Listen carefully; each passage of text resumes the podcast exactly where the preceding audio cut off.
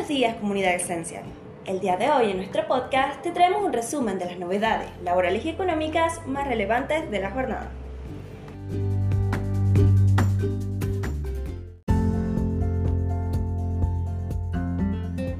Jubilados cobrarán desde 73.665 con un extra.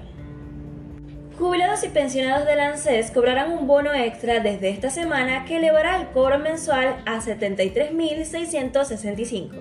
Se trata de un plus que impulsará el organismo provisional para que este sector reciba un acompañamiento frente a la inflación y a la situación económica. El universo de las jubilaciones y pensiones recibirá además un aumento del 17,4% por movilidad que alcanza también a otras prestaciones como la asignación universal por hijo.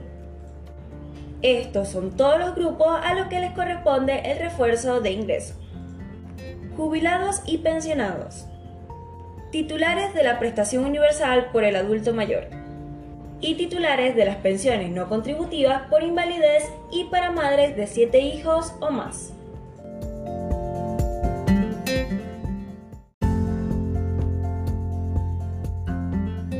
Últimos cambios a las normas de la UIF sobre personas políticamente expuestas. La UIF emitió la resolución 35-2023, la cual tiene por objetivo adecuar la normativa sobre las personas expuestas políticamente.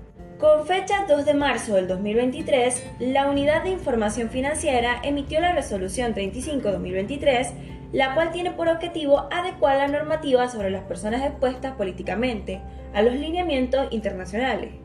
La misma entrará en vigor a partir del 7 de abril del 2023. Los cambios introducidos por la presente resolución buscan fortalecer las medidas de debida diligencia aplicables a las relaciones con esas personas y basar las obligaciones y medidas de debida diligencia en un enfoque basado en riesgo.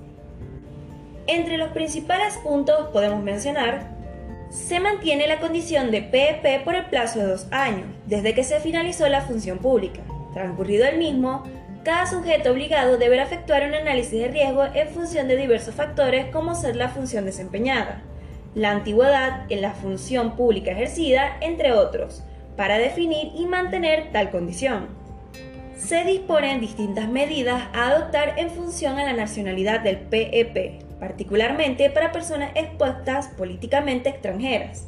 Se incorporan acciones de debida diligencia reforzadas que deben realizar los sujetos obligados, las cuales se hacen extensivas tanto a sus clientes como a la figura del beneficiario final. Adoptar las medidas de debida diligencia reforzadas que dispongan la regularización específica vigente para cada sujeto obligado en relación con ese tipo de cliente y realizar el monitoreo continuo de la relación comercial. Es importante destacar que, si bien la condición de PEP debe ser manifestada por escrito y suscrita por la persona humana a solicitar del sujeto obligado por sí o por no, y la misma se constituye como declaración jurada.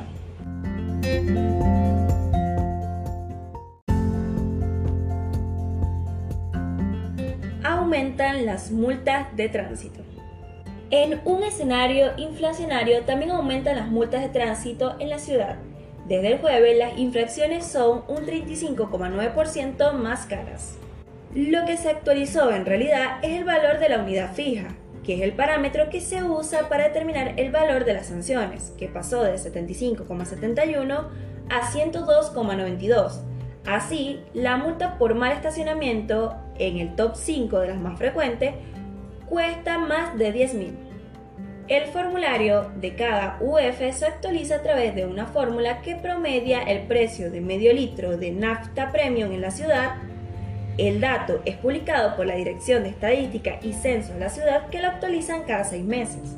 El incremento modifica los valores pagados hasta ahora y aunque la multa sea de hace dos años, el costo se calcula al valor actual de la UF.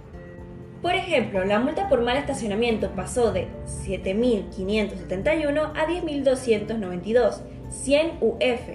Si el auto es llevado por la grúa, además hay que sumar el costo del acarreo, que también aumentó y cuesta 9.472. Relacionado con esto, otro de los ajustes que hizo efectivo el gobierno porteño fue el del costo del estacionamiento medido. Desde el martes la hora tiene un valor de 81 y a partir de mediados de marzo se implementará la tarifa progresiva, que aumentará un 30% cada 60 minutos. Así, la segunda subirá a 105,30, la tercera a 136,90 y a partir de la cuarta hora en adelante saldrá 178. Es decir, que dejar el auto por 4 horas costará 502,20.